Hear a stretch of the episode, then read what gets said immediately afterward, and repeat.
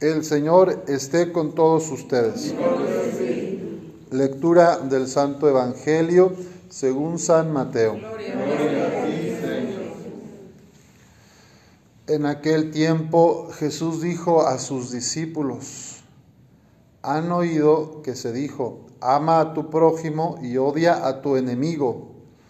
Yo en cambio les digo, amen a sus enemigos hagan el bien a los que los odian y rueguen por los que los persigan y calumnian, para que sean hijos de su Padre Celestial, que hace salir su sol sobre los buenos y los malos y manda su lluvia sobre los justos y los injustos. Porque si ustedes aman a los que los aman, ¿qué recompensa merecen? ¿No hacen eso mismo los publicanos? Y si saludan tan solo a sus hermanos, ¿qué hacen de extraordinario? ¿No hacen eso mismo los paganos? Ustedes pues sean perfectos como su Padre Celestial es perfecto. Esta es palabra del Señor. Gloria a ti, Señor Jesús. Pueden tomar asiento.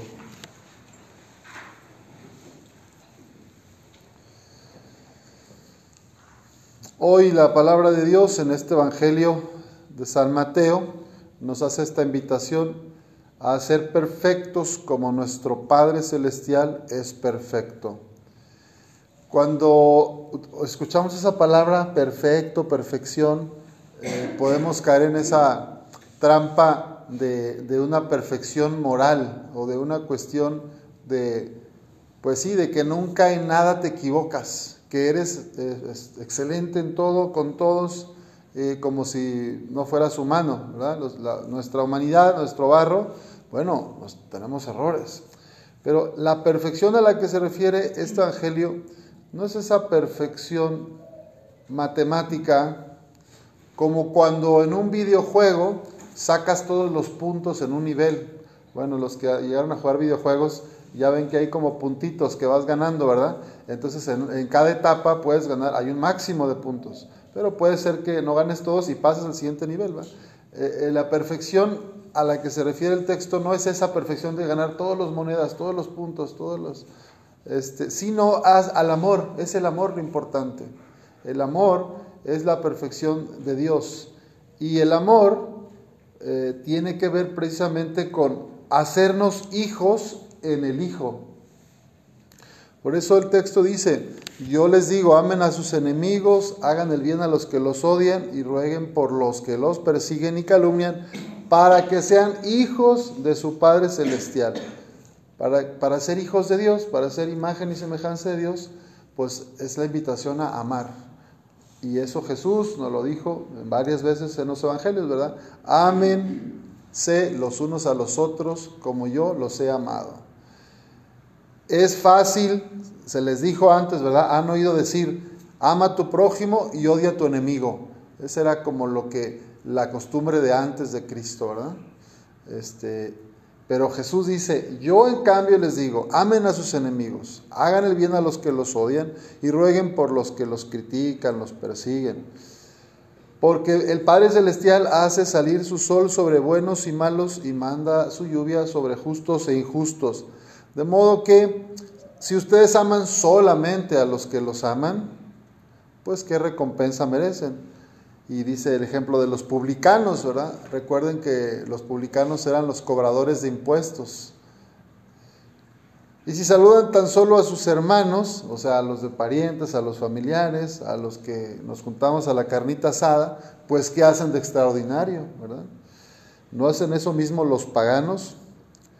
Ustedes pues sean perfectos como su Padre Celestial es perfecto.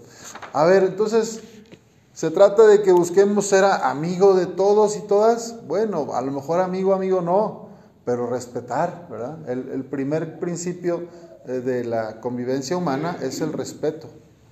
O sea, hay mucha gente que no piensa como tú. Hay muchos que no piensan como yo, como nosotros, eh, en, la, en la casa de al lado o en la del frente. Y, eso, y no por eso los voy a ver como enemigos, ¿verdad? O si tuve alguna vez un malentendido y un problema, no por eso le voy a guardar rencor toda la vida, ¿verdad? porque eso es un daño para ti, al que guarda rencor. Entonces se trata de decir, bueno, a lo mejor no soy íntimo amigo de todos mis vecinos, o de todos los papás de la escuela, o de toda la gente que viene a la iglesia, no soy íntimo amigo de todos, pero respeto, ¿verdad? Y bueno, si tuve algún altercado con alguien o alguna vez un problema, pues le pido a Dios decir, bueno, hago el bien, ¿verdad? Hago el bien a esta persona. Yo no le deseo nada malo, yo no le deseo nada malo, yo le deseo el bien, oro por esa persona. En las escuelas de perdón y reconciliación, de donde Rosy es parte del equipo de la parroquia, se nos enseña cómo trabajar el tema del perdón y la reconciliación y hay como tres niveles para manejar en, ese aspecto. Cuando ya entre dos partes o dos personas hubo un conflicto fuerte, bueno, el ideal de la vida cristiana es la comunión, ¿verdad? Que vuelva a haber una comunión, absoluta comunión. Pero a veces no se puede, pues en la vida real este, no puedes comulgar con alguien que hizo un daño muy grave a ti o a tu familia. Entonces existe un nivel que se llama la convivencia, que quiere decir que si me lo encuentro en un restaurante, pues ahí está, lo saludo, lo veo, no le doy volteo la cara, no me enojo, bueno, ya, ya lo conviven. Y en el peor de los casos está el nivel de la coexistencia, es decir, pues ande donde ande, si me lo encuentro a esa persona, no le deseo el mal, no le volteo la cara y, yo no me siento que me, que me da coraje. Coexistimos, podemos pisar la misma tierra, el mismo salón, la misma capilla y no estoy inquieto. Cuando una persona está enojada, inquieta, porque recuerda, aquí está esta que, o este que, entonces se nota que no ha podido perdonar, ¿verdad? Que todavía carga con rencor. Este, lo que le podemos pedir a Dios en esta cuaresma es que nos conceda la gracia de que si tengo algo contra alguien o alguien sé que tiene algo contra mí, me ayude a poder al menos estar en el mismo salón, en una silla junto a la otra y no estar enojado y no estar que ojalá, que ojalá que ya se largue o que no sé qué, que no se me aparezca, ¿verdad? Porque entonces quiere decir que todavía no perdoné, que todavía estoy ahí con un dolor, con un coraje.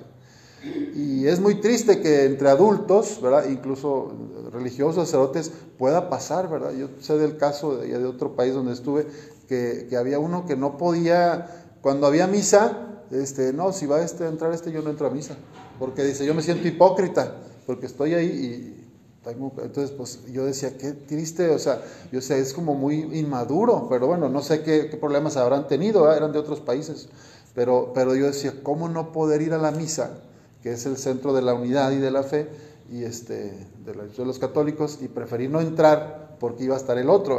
Entonces, a veces en nuestras familias existen esas dinámicas que si la nuera, que si el yerno, que si el sobrino, que si llega el, llegó el allá, que no, no, si va este yo no voy, no, que si no sé cuánto. Entonces, pues somos bien inmaduros, ¿no? Pienso, como muy infantiles.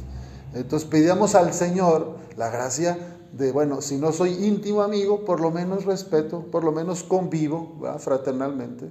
Y, y, pues sí, porque ya eso de los niños adolescentes berrinchudos ya pasó hace mucho. Bueno, eso pienso, ojalá yo nunca caiga en eso, pero, pero bueno, a veces son heridas tan grandes que uno trae que por eso no puede, ¿verdad?